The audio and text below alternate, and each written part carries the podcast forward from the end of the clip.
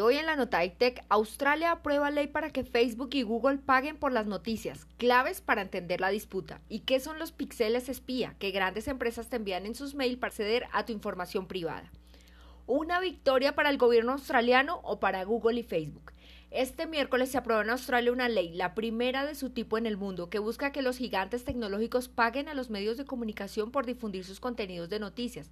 La legislación a la que se incluyeron a última hora varias enmiendas para satisfacer las demandas de las tecnológicas tienen el objetivo de compensar los ingresos publicitarios que los medios dejan de percibir en favor de las redes sociales y otras plataformas.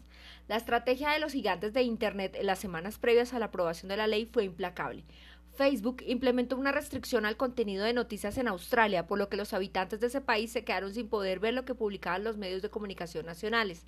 Tras mantener negociaciones con el gobierno de Canberra y empezar a negociar acuerdos con varios conglomerados de medios de comunicación locales, la compañía anunció que volverá a restablecer las noticias para sus usuarios australianos en los próximos días.